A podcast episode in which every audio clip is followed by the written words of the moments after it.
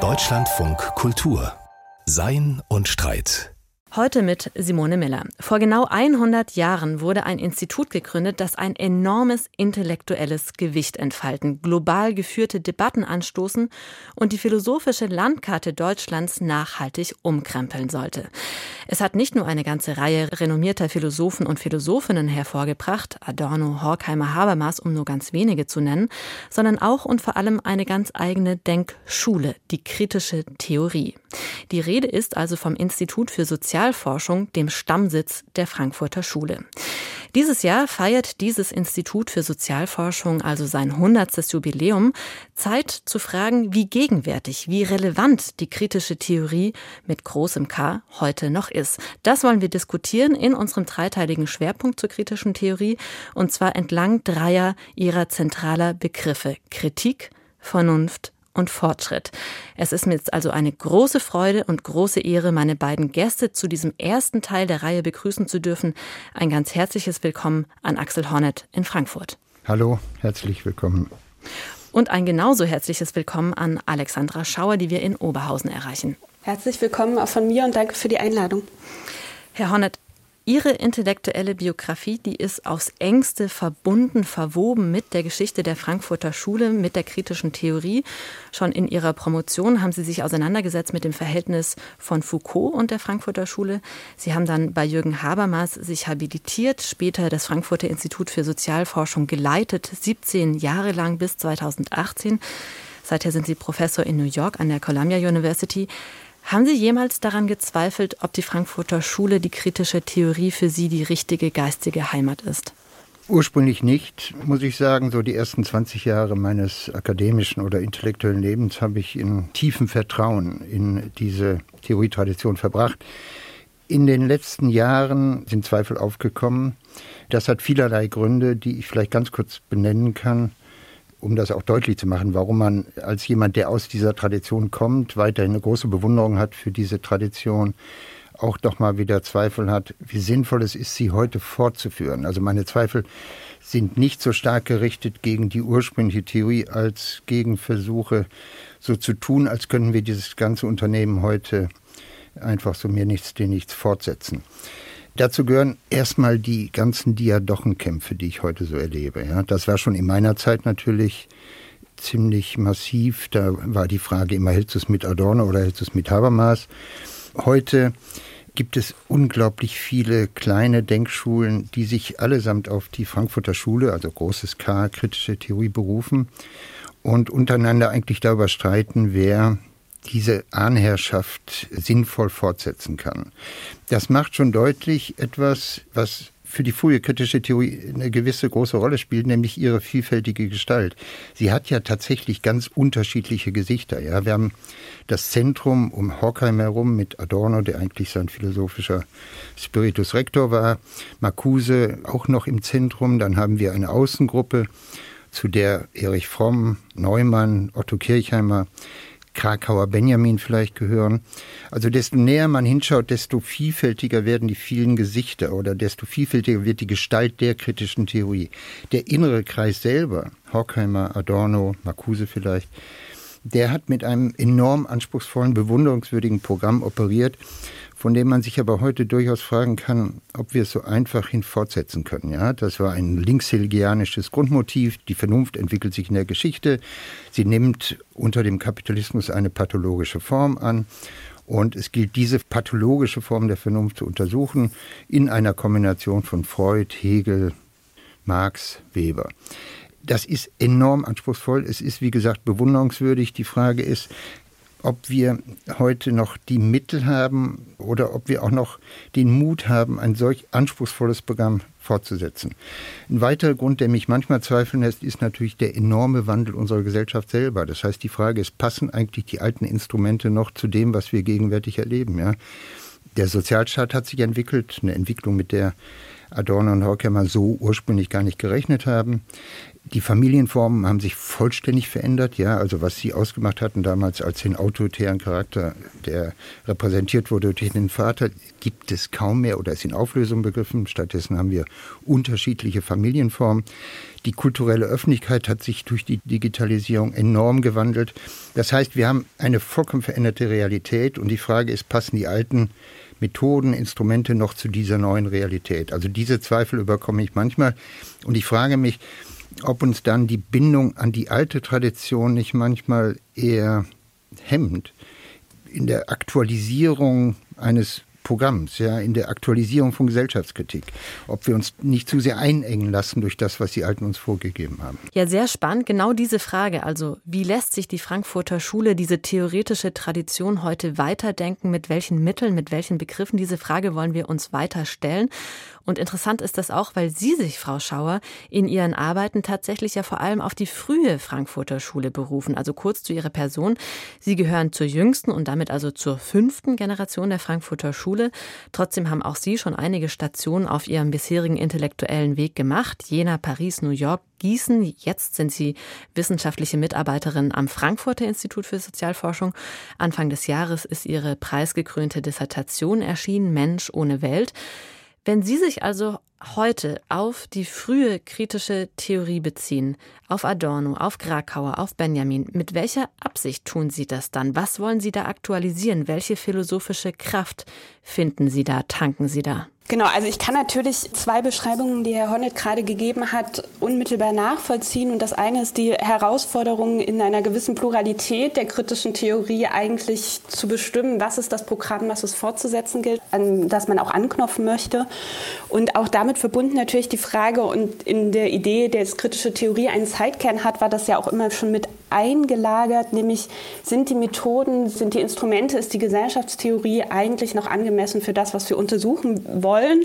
Und meine Antwort wäre ja, trotzdem eine sehr eindeutige. Und ich glaube, was mich immer fasziniert hat und auch beim jedem Wiederlesen der kritischen Theorie, der älteren kritischen Theorie fasziniert, ist wirklich die Grundidee, die eigentlich erstmal hinter dieser Forschungstradition steht. Und ich würde sagen, die ist vielleicht angetrieben aus zwei Motiven, nämlich einerseits Fortsetzung einer bestimmten Form der Gesellschaftskritik. Herr Honnet hat das Stichwort schon gesagt, ein Linkshegelianismus. Also ich würde sagen, natürlich vor allem eine Gesellschaftskritik mit Marx, die an den gesellschaftlichen Widersprüchen, an den gesellschaftlichen Leiterfahrungen ansetzt und daraus gewissermaßen einen Anspruch auf gesellschaftliche Veränderung ableitet und auch in gewisser Hinsicht eine Notwendigkeit, nicht im Sinne einer historischen Notwendigkeit, aber im Sinne einer, man könnte vielleicht sagen, politischen oder moralischen Notwendigkeit, dass sich Gesellschaft ändern müsste, weil es gelten würde, dieses Leid abzuschaffen. Und ich glaube, das ist ein Grundmotiv, was natürlich sehr unterschiedlich auch ausbuchstabiert wird, von dem ich aber sagen würde, dass es gerade auch in irgendwie einer Gegenwart, die von sehr vielen Krisenformationen geprägt ist, glaube ich, weiterzuführen wäre.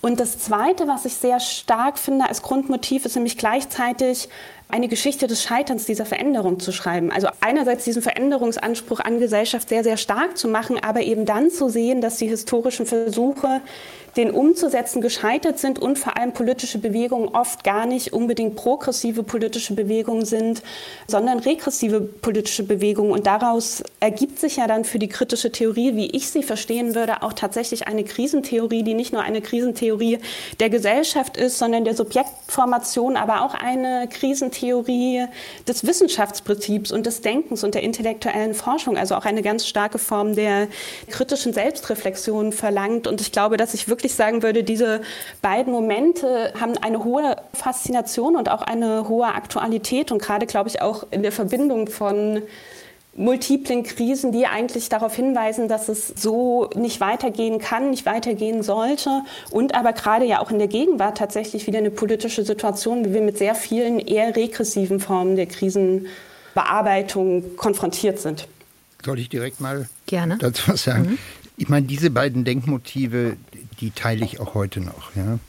Also wenn ich die mit meinen eigenen Worten beschreiben müsste, ich bin nicht ganz so sicher über den Stellenwert von Marx in meiner eigenen Reformulierung dieses Programms, aber dann ist es natürlich der Ausgang von Leiterfahrung, äh, wie Frau Schauer gesagt hat, das heißt von Erfahrung der Subjekte unter den gegenwärtigen Gesellschaftsverhältnissen zu leiden, in unterschiedlichster Form. Auch dieses Leiden hat natürlich solche und solche Seiten. Nicht alles Leiden ist ein gerechtfertigtes Leiden, aber wie auch immer, also der Ausgang davon.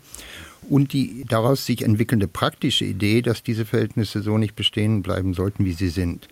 Das ist nun auf einer Ebene formuliert, da würde ich sagen, da können natürlich viele zustimmen. Da kann auch ein Kantianer zustimmen, da kann auch ein Nicht-Marxist zustimmen. Ja, die Verhältnisse, wie sie sind, haben eine Form von Irrationalität angenommen. Das sieht man jeden Tag an den massiven Formen der Ungerechtigkeit, an dem krassen Unterschied von einem Reich, an der ökologischen Krise, an den vielfältigen Krisen, wie Frau Schauer gesagt hat. Den Schluss daraus zu ziehen, dass das Gegebene so nicht bestehen bleiben darf, wie es ist, scheint mir ein moralischer Impuls zu sein, den zu haben man nicht kritischer Theoretiker sein muss. Ja, also ich glaube, es muss schon ein bisschen spezifischer sein. Und äh, wenn überhaupt sich Unterschiede heute abzeichnen, dann darin, wie man, glaube ich, die Krisen beschreibt und wie man den zugrunde liegenden Begriff der Vernunft, der ja auch bei Marx eine zentrale Rolle spielt, wie man den eigentlich fasst und ob wir noch die Mittel haben, von einer sich historisch entwickelnden Vernunft zu sprechen, trotz aller historistischen Einwände, ja, Foucault, Nietzsche. Das macht einen ja ein bisschen unbehaglich dann, ja. Weder Foucault noch Nietzsche würden dieses Programm teilen. Sie würden beide sagen, so etwas wie eine sich geschichtlich entwickelnde Vernunft, die unter kapitalistischen Bedingungen so eine fremde, instrumentelle Gestalt angenommen hat, das hat es gar nicht gegeben. Es gibt nicht so etwas wie die eine Geschichte. Es gibt die vielen Geschichten der verschiedenen Epochen. Es ist nicht meine Überzeugung. Nur, ich will damit sagen, wir stehen vor enormen Begründungslasten, wenn wir dieses Programm fortsetzen wollen heute. Ja, und Sie haben jetzt gerade noch mal sehr stark gemacht, dass es auch um die Frage danach geht, welchen Vernunftbegriff legt man eigentlich an. Aber die kritische Theorie heißt natürlich auch nicht umsonst kritische Theorie und dann auch noch mit großem K. Also auch der Kritikbegriff der Frankfurter Schule ist ein ganz spezieller. Und inwiefern dieser Kritikbegriff die kritische Theorie auch abgrenzt von anderen kritischen philosophischen Traditionen, das wollen wir jetzt noch ein bisschen besser verstehen. Ganz elementar zu sein scheint mir da, dass die kritische Theorie eben immanente Gesellschaftskritik leisten will und keine externe. Das heißt einmal sehr grob gesprochen, dass sich unsere Gesellschaft aus Sicht der Frankfurter Schule eben an sich selbst messen lassen muss, dass ihr selbst eine Art Wertegrammatik eingeschrieben ist, die über ihre je aktuelle Verfasstheit hinausweist und uns damit eben einen Kompass für vernünftige Kritik an die Hand gibt. Frau Schauer, würden Sie da so weit mitgehen? Und wenn ja, dann stellt sich natürlich die total wichtige Frage, wo finden wir denn dann diese Wertegrammatik, beziehungsweise von welchem Standpunkt aus, mit welcher Methode können wir Zugriff auf sie gewinnen, können wir sie offenlegen?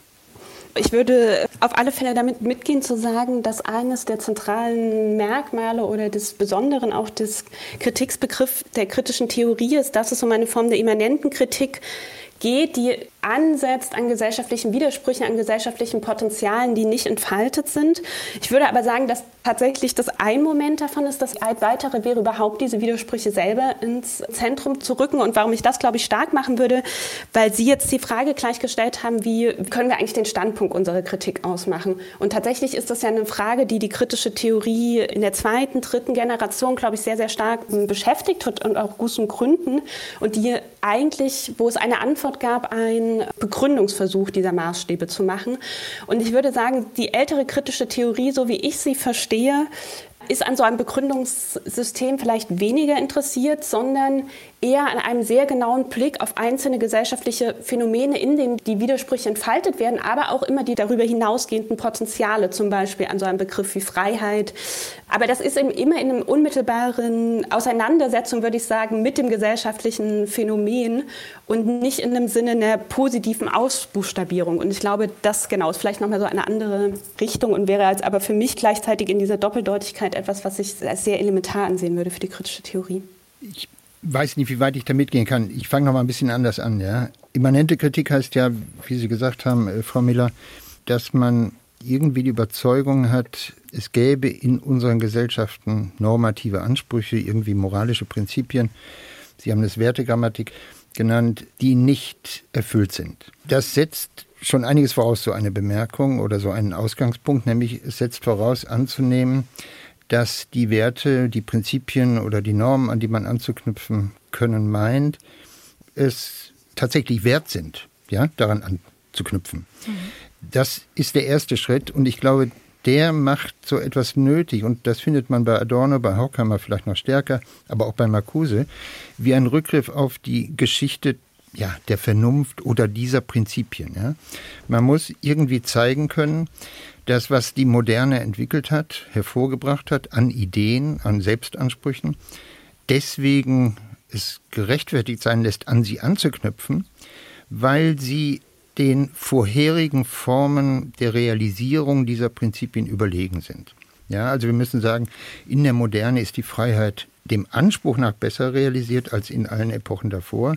Die Vernunft hat sich in einer Weise entwickelt, Marxens Motiv der Naturbeherrschung, ja, in den Produktivkräften, dass es sinnvoll ist, zunächst mal diesen Anspruch, den diese moderne Gesellschaft oder kapitalistische Gesellschaft an sich selbst stellt, ernst zu nehmen. Das ist der erste Schritt. Der verlangt so etwas wie, ich will nicht gerade sagen Geschichtsphilosophie, aber ganz ohne so eine geschichtsphilosophische Restüberzeugung, dass in der Geschichte die Vernunft oder die Freiheit operiert, haut das, glaube ich, nicht hin. Ja, das holt man dann von Hegel, man kann es von Marx holen, man kann es auch von Freud holen, der auch ständig an äh, solche Prozesse appelliert. Und der zweite Schritt besteht dann darin, und da bin ich wieder auf der Seite von Frau Schauer stärker, glaube ich, dass man nun zeigen muss, und zwar in der mikrologischen Analyse ja, oder in der soziologischen Feinanalyse, dass diese Ansprüche an sehr verschiedenen Orten dieser Gesellschaft nicht erfüllt werden, dass sie hintertrieben werden, dass die gesellschaftliche Entwicklung eine Form angenommen hat, die es nicht erlaubt, diese Ansprüche zu verwirklichen. Das würde ich immanente Kritik erstmal nennen. Aber wie gesagt, die immanente Kritik macht zunächst mal ich zögere mal ein bisschen, wenn ich sage, so einen Begründungsschritt nötig, weil ich natürlich mit Frau Schauer auch äh, dieses Unbehagen teile, dass man am Ende nur noch Begründungsdiskurse führt, ohne sich um die Sache selbst zu kümmern. Ja. Aber sie macht irgendwie den Rückgriff auf so etwas nötig wie eine sich geschichtlich entwickelnde Freiheit, von der man sagen kann, sie habe in dieser modernen Gesellschaft eine bessere Gestalt angenommen, sodass es lohnt, sich an diesen Anspruch anzuknüpfen. Also so sehe ich die Schwierigkeit. Ja, ja und Frau Schauer sehr eng mit diesem Anspruch verbunden, den Herr Honnet jetzt gerade nochmal ausformuliert hat, also diesem Anspruch, die historischen, auch die anthropologischen Fundamente vernünftiger Kritik freizulegen. Eng mit diesem Anspruch verbunden ist ja auch die Idee der Ideologiekritik, die in der Frankfurter Schule immer eine Rolle gespielt hat. Also Herzstück jeder Ideologiekritik ist ja die Annahme, dass eine Gesellschaft ganz bezeichnende Miss- oder auch Unverständnisse über ihr eigenes Funktionieren hervorbringt, falsche oder mangelhafte Interpretationen, die eben nicht zufällig sind, sondern selbst gewissermaßen Ausdruck von inneren Widersprüchen, von uneingegoltenen Freiheitsversprechen. Und sie machen da ähnlich wie vielleicht auch Rail Jägi unter Rückgriff auf Marx den Entfremdungsbegriff ganz stark und sprechen sogar von einer doppelten Entfremdung, also einerseits einer, von einer Entfremdung von der Welt und auch von einer Entfremdung von sich selbst.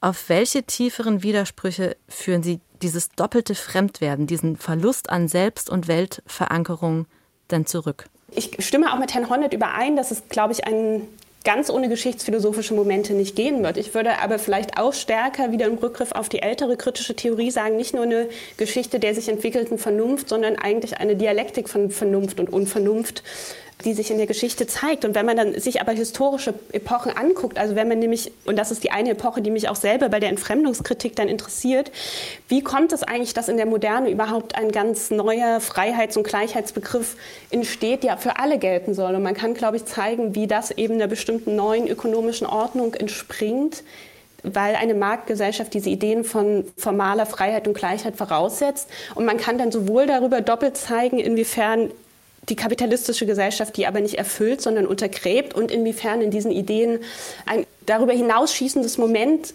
enthalten ist, was es ähm, beizubehalten gelte.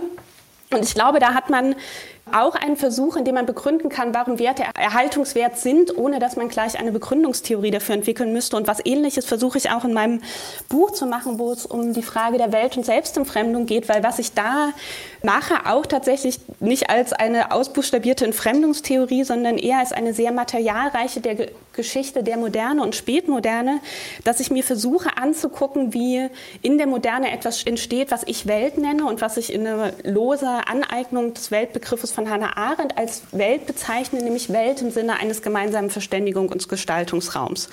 Und dahinter ganz, steht ganz die kurz Idee, dazwischen dass, hm? geschoben. Sie beziehen sich jetzt gerade auf Ihre preisgekrönte und bei Surkamp erschienene Dissertation Mensch ohne Welt. Genau. Und da geht es mir tatsächlich eigentlich um die Frage, wie kommt es, dass die Idee der gesellschaftlichen Gestaltbarkeit der Verhältnisse ab dem 18. Jahrhundert für unser politisches Selbstverständnis tatsächlich sehr zentral wird. Und gleichzeitig geht es mir um die Frage, inwiefern das auch mit der Idee einer bestimmten Welt als Verständigungsraum im Zusammenhang steht. Und unter Welt als Verständigungsraum verstehe ich einen Ort, der es ermöglicht, gewissermaßen bestimmte individuelle Erfahrungen auf ihr gesellschaftliches Moment hin zu befragen. Also sie können daran vielleicht schon sehen, dass dieses Weltverständnis sehr eng verknüpft ist, auch mit einer bestimmten Idee von Öffentlichkeit. Und ich würde sagen, man kann genau zeigen, wie die strukturellen Veränderungen im 18. Jahrhundert, allen voran die Durchsetzung des Kapitalismus, aber natürlich auch die damit verbundene Transformation des Politischen zur Entdeckung einer solchen Welt als Verständigung und Gestaltungsraum führt. Zunächst eher im Bürgertum, dann angeeignet von der Arbeiterbewegung, aber auch von der Frauenbewegung, also von verschiedenen politischen Bewegungen das, was ich versuche zu zeigen, mit Blick auf die Spätmoderne, also die Entwicklung seit dem letzten Drittel des 20. Jahrhunderts, ist, inwiefern diese Idee einmal Gestaltbarkeit gesellschaftlicher Verhältnisse an Bedeutung verliert. Und das ist tatsächlich auch eine Form von Ideologiekritik, weil ich sagen würde, dass diese Ideologie der Alternativlosigkeit selber, also der Gedanke, dass es eigentlich nur noch Systemzwänge gibt, nur noch eine Politik der Alternativlosigkeit selber ein ideologisches Moment hat. Und ich versuche zu zeigen, inwiefern das eben auch zu einer doppelten Entfremdungserfahrung führt, nämlich zum einen, und das ist sehr klassisch natürlich von Marx, kommen eine Entfremdung von Welt, in dem dem Sinne, dass gesellschaftliche Verhältnisse, die durch den Menschen natürlich nicht bewusst, aber doch in alltäglicher Arbeit erzeugt werden, als eine völlig entfremdete, verselbstständigte, eigenlogische Macht erscheinen. Mir geht es dann darum zu zeigen, inwiefern das eben auch mit einem Prozess der Selbstentfremdung verknüpft ist. Und darunter verstehe ich gewissermaßen die Unfähigkeit, auch eigene Erfahrungen auf ihre Gesellschaftlichkeit hin zu befragen. Also zum Beispiel bestimmte Erfahrungen, das würde sich für die Gegenwart sehr anbieten, bestimmte Scheiterungserfahrungen ähm, eben auch als ein kollektives Moment zu begreifen, bestimmte Erfahrungen von Arbeitslosigkeit zum Beispiel, und es nicht als nur ein individuelles Scheiternsmoment zu begreifen. Und ich würde sagen, die Welt als eben ein Raum der Verständigung und der Gestaltung hat mal ermöglicht, solche Kollektiverfahrungen zu machen, ist vielleicht zu stark gesagt, aber tatsächlich war es ein Verständigungsraum, der ermöglicht hat, nach solchen gesellschaftlichen Momenten zu suchen. Und ich würde sagen, genau das hat man in der Gegenwart weniger. Ich will jetzt nicht als philosophischer Spielverderber hier erscheinen und will auch gleichzeitig sagen, dass mir der Entfremdungsbegriff irgendwie lieb und teuer ist. Ich aber die Probleme in dem Begriff irgendwie ein bisschen drastischer sehe als vielleicht Frau Schauer, deren Analysen ich bewunderungswürdig finde um von Entfremdung zu reden, muss man hier irgendwie so etwas voraussetzen wie ein ursprünglich gegebenes, richtiges Verhältnis. Ja? Also ein originäres Verhältnis, äh, ein intaktes Verhältnis. Das konnte Hannah Arendt tun, weil sie Aristotelikerin war. Die ging eben davon aus, der Mensch lebt in einer bestimmten Form und diese Form ist die richtige, es ist die dem Menschen zukommende Form das ist die des in der Öffentlichkeit Seins. Deswegen ist sie auch der Überzeugung mit Aristoteles, der Mensch ist ein Sohn Politikon, ein politisches Wesen, das in der Öffentlichkeit erst seine eigentliche Form realisiert. Wenn man diese aristotelischen Überzeugungen nicht mehr hat, weil sie einem Nietzsche zum Beispiel ausgetrieben hat, der sagt, das ist ja alles Mumpitz, ja, wie könnt ihr nur annehmen, es gäbe so etwas wie eine menschliche Lebensform. Die menschliche Lebensform wandelt sich von Epoche zu Epoche durch neue Machtformen. Foucault ist derselben Überzeugung, dann wird es extrem schwierig, diesen Entfremdungsbegriff noch zu verteidigen. Und wie gesagt, ich würde ihn gern verteidigen. Ich sehe nur erstmal die vielen Probleme, die mit ihm zusammenhängen. Also die Tatsache, dass uns Menschen heute die Gesellschaft als eine eigenlogische Macht erscheint, könnte man ja auch irgendwie ganz anders verstehen, nämlich so, dass uns allen aus Gründen der Komplexität gesellschaftlicher Vorgänge, ich denke nur an die international verflochtenen Wirtschaftsströme, die Gesellschaft zwangsläufig als etwas sehr Fremdes gegenübertreten muss. Das hat nichts mit einer bestimmten Gesellschaftsformation zu tun. Es wäre irgendwie problematisch anzunehmen, wir könnten jemals in einer Gesellschaft leben, die wir in ihren Verästelungen, in ihrer Prozessualität und in ihren Strömen transparent vor uns haben. Die Frage wäre also, schwingt da nicht so ein, so, so ein Glaube an eine Form des Menschen sich wieder, die auch problematische Implikationen hat. Ich deute das nur an. Ich, mir sind solche Entfremdungsanalysen wertvoll. Ich finde auch, unser Leben wäre ärmer, würden wir nicht unsere alltäglichen Lebenspraktiken auf mögliche Entfremdungserscheinungen hin untersuchen. Wir müssen nur auf der Hut sein, jetzt komme ich wieder mit der Rechtfertigung, die Voraussetzung einer solchen Entfremdungsanalyse irgendwie vernünftig darzulegen, sodass nicht irgendjemand daherkommen kann und sagen kann, das ist einfach schön gesagt, aber das kannst du überhaupt nicht begründen. Ich gehe davon aus, dass, wie wir im Augenblick leben, durchaus die angemessene Form des Lebens ist. Und viele, viele Menschen sind tatsächlich der Überzeugung wahrscheinlich, wir würden leben in einer ganz uns zukommenden angemessenen Lebensform. Ja, Jeder Wirtschaftsliberal ist der Überzeugung. Vielleicht sogar in der besten aller möglichen Welten. Auch, ja, schlimmer noch. Kommen wir mal auf ein anderes Thema zu sprechen, nämlich auf das Verhältnis der kritischen Theorie zur größeren Öffentlichkeit und insbesondere zu den sozialen Bewegungen unserer Zeit. Es ist ja schon klar geworden, dass die kritische Theorie sich als normativen Ansatz versteht. Das heißt, sie fühlt sich eben selbst an jenen Wertehorizont gebunden, den sie als fundamental für unsere moderne Gesellschaft freizulegen versucht. Sie möchte also gewissermaßen ihren theoretischen Beitrag dazu leisten, dass sich die uneingelösten Freiheitsversprechen unserer demokratischen Gesellschaft entfalten können. Und damit teilt sie natürlich wichtige Emanzipationsbestrebungen, die auch progressive soziale Bewegungen für sich reklamieren.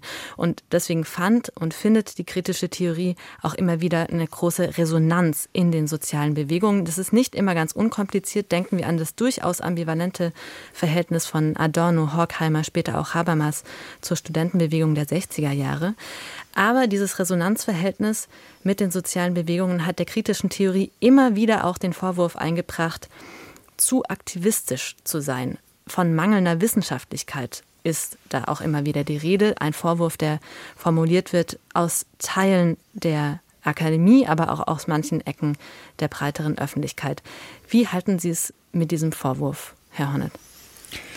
Den fand ich ehrlich gesagt immer ein bisschen absurd, schon wenn man sich Adorno anschaut oder wenn man sich die Gründungsgeschichte der Frankfurter Schule anschaut, dann entspringt sie aus der Einsicht in die Nichterfüllung der Hoffnung in die revolutionäre Rolle des Proletariats. Ja?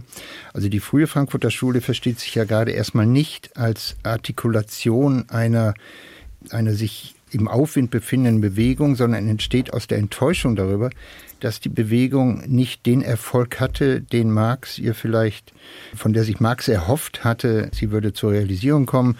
Lukács noch zehn Jahre davor war der Überzeugung, dass das Proletariat die revolutionäre Klasse ist.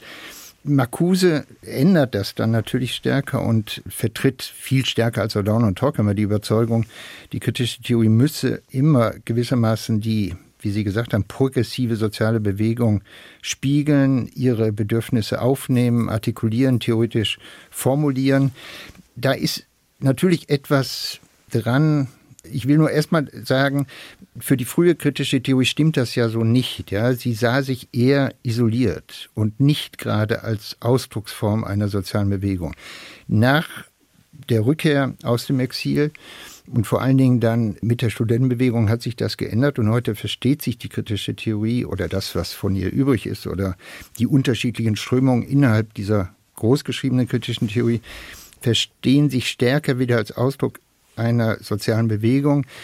Da ist das, das große Problem zwischen progressiven und nicht progressiven sozialen Bewegungen zu unterscheiden. Ja, wir haben ja unterschiedlichste soziale Bewegungen. Es wäre fatal anzunehmen, dass rechte Bewegungen nicht soziale Bewegungen sind, die ein Unbehagen formulieren an der Gesellschaft und massiv ein Unbehagen formulieren. Die White Supremacists in den USA stellen eine massive, bedrohliche Bewegung dar. Und die kritische Theorie will sich natürlich nicht als Ausdruck dieser sozialen Bewegung verstehen, sondern der richtigen sozialen Bewegung. Und da wieder zeigt sich irgendwie die Schwierigkeit oder die Herausforderung, man muss die Mittel an der Hand haben zu sagen, das ist progressiv und das ist regressiv. Das heißt, ohne, ich will mal sagen, aus dem Dilemma Fortschritt annehmen zu müssen und gleichzeitig zu wissen, wie brüchig Fortschritt ist, kommt die kritische Theorie nie heraus.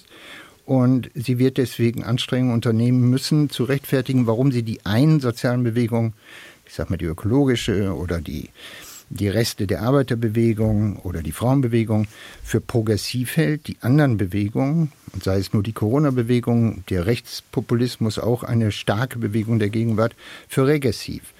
Da stecken wir in der Schwierigkeit, Kriterien wieder angeben zu müssen, ohne dass ich jetzt wieder auf diese Gründungsformel zurückkommen möchte, aber ganz ohne ja, ohne Kriterien dafür, was progressiv und was regressiv ist, kommen wir an der Stelle nicht weiter. Und für mich ist progressiv, ich sage das mal schlagwortartig, alles, was der weiteren Inklusion und der weiteren Individualisierung menschlicher Personen gut tut oder nützlich ist und für die Inklusion und für die Individualisierung menschlicher Subjekte kämpft. Also Gleichheit und Freiheit. Ja. Die äh, beiden Prinzipien, äh, auf die ja auch äh, Frau Schauer rekurriert hat. Aus diesem Horizont können wir nicht aussteigen. Wir benutzen gewissermaßen diese Prinzipien, um unterscheiden zu können zwischen den sozialen Bewegungen, als deren Ausdruck wir uns als kritische Theoretiker verstehen wollen und den sozialen Bewegungen, von denen wir glauben, sie seien antidemokratisch oder wären eher regressiv. Die Unterscheidung von Progression und Regression ist da irgendwie fundamental. Und diese Unterscheidung, die wollen wir auch noch näher diskutieren, tiefer diskutieren. Das werden wir allerdings in unserem dritten Teil der Reihe tun. Sie haben jetzt gerade schon auf, also angegeben, wie man unterscheiden könnte zwischen progressiven und regressiven sozialen Bewegungen. Die neuen, die sogenannten neuen sozialen Bewegungen der letzten 20, 30 Jahre, die interessanterweise rekurrieren aber zumindest, wenn es um den öffentlichen Raum geht, nicht so sehr auf die kritische Theorie mit großem K, sondern die beziehen sich öffentlichkeitswirksam jedenfalls sehr deutlich auf solche Dinge wie Judith Butlers Gender Trouble oder Thomas Piketty's Das Kapital im 21. Jahrhundert oder Gayatri Spivaks Can the Subaltern Speak. Frau Schauer, man könnte also in einer gewissen Weise sogar von einer Art von Abwesenheit der kritischen Theorie mit großem K in den neuen sozialen Bewegungen sprechen. Würden Sie dem zustimmen und woran könnte das liegen? Also für Teile stimmt das sicher. Also das ist zumindest, ich, ich weiß nicht, ob sie ganz abwesend sind, aber es sind zumindest sicher nicht die prominentesten Figuren und Texte.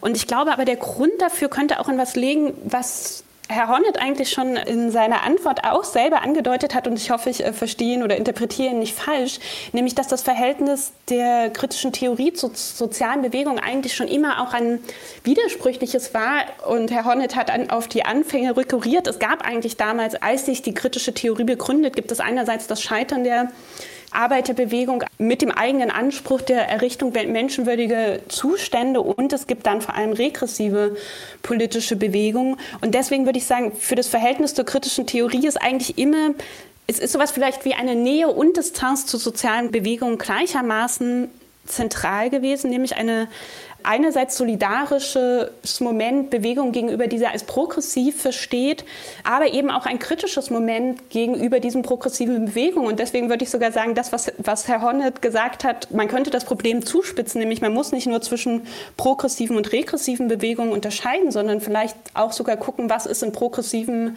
oder in Bewegungen, die sich als progressiv verstehen, selber ein regressives Moment. Und dann wird es nochmal komplizierter. Und ich glaube, die kritische Theorie hat das aber, also sie war immer eine Kritik der gesellschaftlichen Verhältnisse. Sie war aber durchaus auch immer eine Kritik der politischen Bewegung. Und vielleicht hat auch das damit zu tun, dass sie eben nicht nicht zu dem zentralsten Fürsprecher, nicht, nicht Fürsprecher kritischer Bewegungen, aber andersherum auch nicht von den kritischen Bewegungen als die zentralsten Autoren jeweils aufgegriffen werden.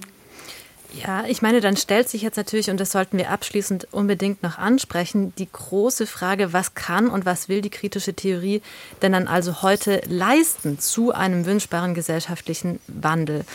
Und wir sollten das vielleicht an ein, zwei Beispielen diskutieren, die zeigen, inwiefern die kritische Theorie eben also dann heute Ansätze liefert, diese vielfach ineinandergreifenden Krisen unserer Zeit zu verstehen. Herr Honnert, Sie widmen sich in Ihrem jüngst erschienenen Buch dem Thema Arbeit, den gesellschaftlichen Arbeitsverhältnissen. Und Ihre zentrale These dabei ist, dass die Arbeitswelt nach wie vor in einem wirklich problematischen Widerspruch zu unserer demokratisch organisierten Öffentlichkeit steht. Und das, weil sie weiterhin geprägt ist von zum Beispiel erniedrigenden Abhängigkeitsverhältnissen, von fehlenden Möglichkeiten der Mitgestaltung, von mangelnder Anerkennung. Warum gehen Sie davon aus, dass gerade dieser Widerspruch ganz zentral ist für ein besseres Verständnis unserer Gesellschaft oder anders formuliert, warum verstellt gerade dieser Widerspruch empfindliche Freiheitsversprechen unserer Demokratie? Lass mich noch mal ganz kurz historischen Anfang machen, um die mhm. Frage zu beantworten. Äh, tatsächlich war es so, dass in den 50er und 60er Jahren das Institut für Sozialforschung sich sehr stark konzentriert hat auf die Industriesoziologie. Das tat sie aus der Überzeugung heraus, dass die Industrie damals, heute wissen wir, es ist viel stärker noch der Dienstleistungsbereich, eigentlich gewissermaßen so das Gewebe, das ökonomische Gewebe unserer Gesellschaft darstellt. Ja. Es prägt die Erfahrung fast aller Menschen, es konstituiert Subjektivitäten, es macht aus Menschen bestimmte Subjektformen und so weiter. Man untersuchte also die Industrie mit der Hoffnung, man könnte in der Industrie selber noch einmal, ich nicht gerade sagen, eine Wiedererweckung der Arbeiterbewegung vermuten, aber doch nach Möglichkeiten der, damals hieß es Humanisierung der Arbeitswelt, ein Programm, dem das Institut für Sozialforschung durchaus mal näher stand. Ich habe irgendwie die Vorstellung, dass die ganze Zentralstellung der Arbeit ein bisschen aus dem Blick der nun kritischen Theorien gerückt ist sowohl mit großem K als auch mit kleinem K, also der vielen kritischen Theorien. Und man diese Schlüsselstellung der Arbeit, was die Prägung von Subjekten anbelangt, äh, gar nicht mehr so richtig wahrnimmt.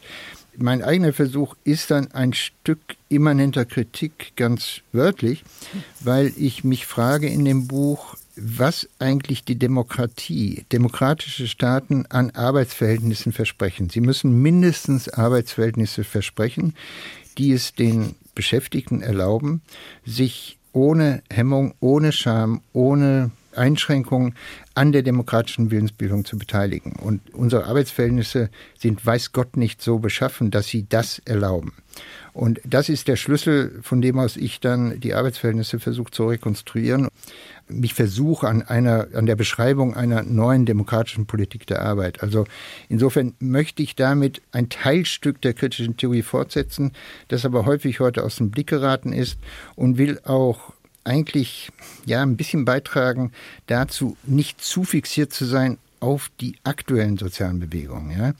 Die Arbeiterschaft und die Beschäftigten haben im Augenblick kein Artikulationsorgan. Das macht die ganze Sache auch politisch natürlich gefährlich. Das wissen wir, seitdem Eribon sein Buch über Rückkehr nach Reims veröffentlicht hat. Ja, wir wissen, was aus den zurückgelassenen, vergessenen Arbeiterschichten und Angestellten-Schichten eigentlich wird und wie groß die Gefahr ist. Und eigentlich will ich mit meinem Buch all das beleuchten, mich damit auch nicht zu abhängig machen von den aktuellen sozialen Bewegungen, sondern eigentlich, wie Frau Schauer gesagt hat, auch immer in kritische Distanz zu ihnen gehen und sagen, guckt mal, vergesst in aller Begeisterung für äh, die Geschlechterrevolution, vergesst in aller Emphase mit Recht für die Lösung der ökologischen Krise, vergesst nicht, dass wir unter Arbeitsverhältnissen leben, die teilweise verheerend sind und die nicht besser sind als teilweise im 19. Jahrhundert. Ja, wahnsinnig spannend und komplex, Frau Schauer. Auch Sie beschäftigen sich mit den Effekten unserer kapitalistischen Lebensweise auf unsere Öffentlichkeit ganz anders, als Herr Honneth das jetzt gerade ausgeführt hat und gerade tut in seiner jüngsten Arbeit. Sie fragen eher, auf welche Art und Weise prägt unsere kapitalistische Lebensweise unsere Selbstwahrnehmung und auch unsere Gesellschaftswahrnehmung. Sie sagen, unsere spätkapitalistische Lebensweise verengt den Raum unserer politischen Vorstellungskraft. Also wir leiden gewissermaßen unter einer Armut an einerseits politischer Gestaltungsmacht, aber auch an andererseits einer Armut politischer Gestaltungsideen. Was genau meinen Sie damit?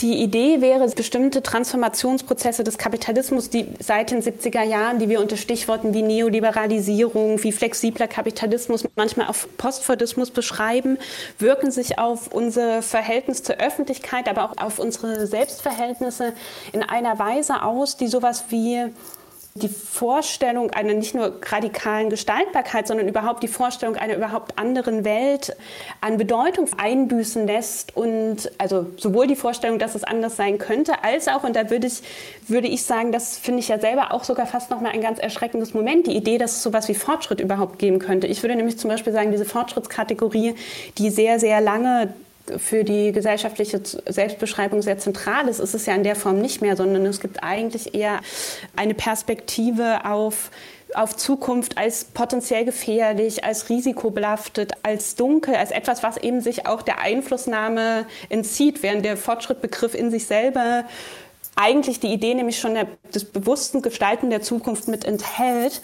Und ich versuche genau zu zeigen, und ich mache die Zeitdimension, die ist damit angesprochen, wäre zum Beispiel eine, an der ich versuche zu zeigen, inwiefern bestimmte Formen der, der Flexibilisierung des Kapitalismus, der aber auch globalen Arbeitsteilung eben dazu beiträgt, dass in unseren ganz konkret in unseren Zeitverhältnissen sich sowohl in der Wahrnehmung der biografischen Zeit, der eigenen Lebenszeit so eine Unverfügbarkeit von Zukunft einstellt, die aber dann gleichzeitig die Konsequenz, den Verlust von sowas wie Gestaltungsideen hat. Und ich glaube, wir sehen das in der eigenen Lebenserfahrung.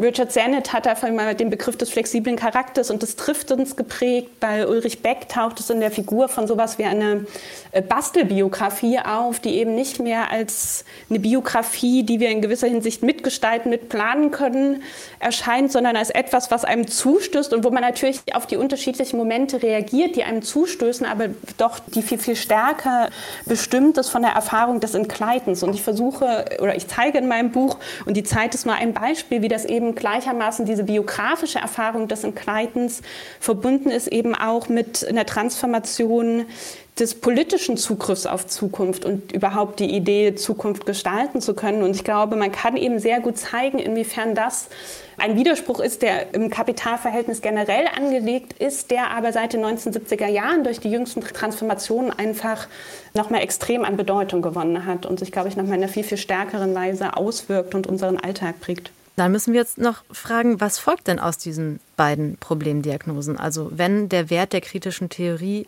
vor allem darin liegt, treffende Problemdiagnosen anzubieten, dann natürlich auch mit dem Anliegen, aus diesen Diagnosen die richtige Art der Behandlung gewissermaßen abzuleiten, also sinnvolle, progressive, angemessene Lösungsstrategien zu formulieren.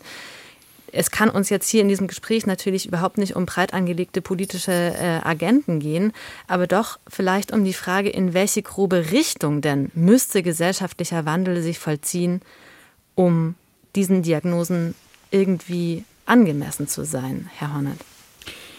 Das ist deswegen so eine schwere Frage, finde ich, oder so eine schwierige Frage, weil uns aus unserer eigenen Tradition kommt hier so ein bisschen der Blick beinahe in die Zukunft auch versperrt. Es ist ja nicht nur, dass den alltäglichen Subjekten gewissermaßen so die Gestaltbarkeit der Zukunft abhandengekommen ist oder die Vorstellung der Gestaltbarkeit der Zukunft. Und selbst ist das auch schwierig geworden. Und ich glaube unter anderem deswegen, weil wir, wenn wir nur an die Wirtschaftsverhältnisse denken, in Dualismen denken, die sich inzwischen als extrem unproduktiv erwiesen haben. Ja, also wir denken, wenn wir an eine andere wirtschaftliche Organisation unserer Gesellschaft denken, bislang in den alternativen Markt und Plan. Und nun ist diese Alternative absolut unfruchtbar heute. Wir wissen, dass zentralisierte Planwirtschaften ökonomisch, wirtschaftlich, auch sozial nicht erfolgreich sein können, weil sie viel zu viel Macht in einem Zentrum konzentrieren, weil Konsumbedürfnisse nicht angemessen äh, befriedigt werden können und so weiter und so fort. Auf der anderen Seite denken wir in Kategorien des Marktes, die teilweise noch von Adam Smith kommen, ja, oder wir denken in Kategorien der sozialen Marktwirtschaft. Und weil das so ist, äh, glaube ich, können wir im Augenblick, sind wir in so einer Art von Stillstand selbst innerhalb dieser Zirkel gewissermaßen der kritischen Theorie, weil wir uns nicht in der Lage sehen, gewissermaßen so die Tür nach vorne aufzustoßen und sagen, da könnte es entlang gehen. Ja?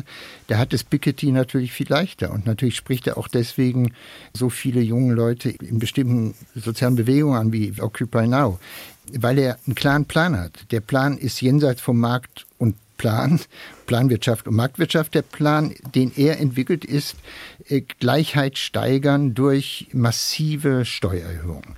Nun ist das nicht die große Vision, mit der wir gerne sozusagen aufwarten würden innerhalb der Tradition. Aber ich muss sagen, ich glaube, wir können diese Tür nur wieder aufstoßen, wenn wir herauskommen aus Engpässen, in die uns unsere eigene Tradition ein bisschen hineingezwängt hat. Ja, also eben diese Alternative von Plan und Markt. Ich bin eher dafür, wieder in Kategorien des Marktsozialismus etwa zu denken. Ja, also ein Markt, der aber gewissermaßen dessen Akteure Kollektive sind, die Kooperative sind. Dann haben wir aber einen Markt weiterhin, ja, das, was Marx sicherlich nicht gerade hoch geschätzt hat. Aber ich glaube, wir müssen aus bestimmten Traditionalismen heraus, um die Tür nach vorne aufzustoßen und hier mit erfrischenden neuen Ideen zu kommen. Und das, das ist auch nur möglich durch eine gewisse Ablösung von der Tradition, die so tief uns im Rücken und im Nacken und im Kopf sitzt. Ein nachdenkliches Ende, Frau Schauer, auch ein selbstkritisches Ende. Frau Schauer, Sie haben das letzte Wort. Was wären denn aus Ihrer Perspektive wegweisende Orientierungspunkte für wünschbaren gesellschaftlichen Wandel?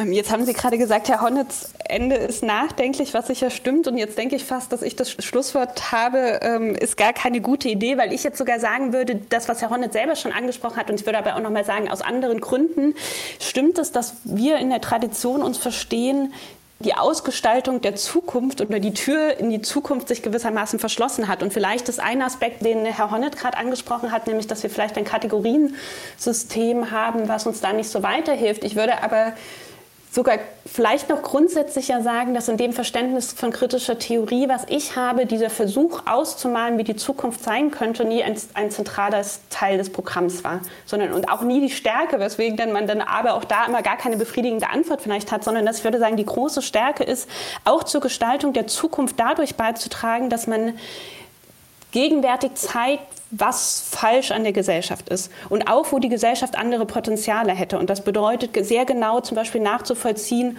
wo gerade unnützes Leid in der Gesellschaft entsteht, wo widersprüchliche Formen des einerseits Reichtumsproduktion bei gleichzeitiger großer Armut entstehen. Und ich würde aber sagen, der Beitrag wäre immer immer der eigentlich negative Aufzeigens des Falschen im Gegenwärtigen und weniger eine Ausgestaltung der Zukunft, genau. Oder ein Entwurf, in welche Richtung es gehen müsste. Dem würde ich zustimmen. Also so Ausmalung von Zukunft halte ich auch für nicht etwas, was diese Tradition je wollte und je tun sollte. Die Stärke der kritischen Theorie liegt also vor allem in ihrer kritischen Kraft und nicht unbedingt in utopischen Entwürfen. Herzlichen Dank, Alexandra Schauer. Herzlichen Dank, Axel Honneth, für dieses spannende Gespräch zum 100. Geburtstag des Frankfurter Instituts für Sozialforschung. Und uns wird jetzt eine philosophische Flaschenpost angeschwemmt und die enthält, wie könnte es anders sein, ein Zitat von einem der Gründerväter der Frankfurter Schule, von Max Horkheimer. Die philosophische Flaschenpost. Je mehr Freiheit es gibt, desto mehr wird die Gerechtigkeit dadurch gefährdet, dass die Stärkeren, Gescheiteren, Geschickteren die anderen schädigen. Von wem stammt das Zitat? Dieses wirklich sehr schöne Zitat stammt von Max Horkheimer. Der war zusammen mit Theodor W. Adorno der Begründer der dann berühmt gewordenen Frankfurter Schule und des Instituts für Sozialwissenschaften, dessen Direktor er dann lange in Frankfurt war. Wie war es gemeint? Das Zitat hat einen Punkt, der, wie ich finde, sozusagen immer gilt, nämlich, dass wenn jemand zu viel Freiheiten hat, er diese Freiheit ausnutzen kann, um andere zu unterdrücken.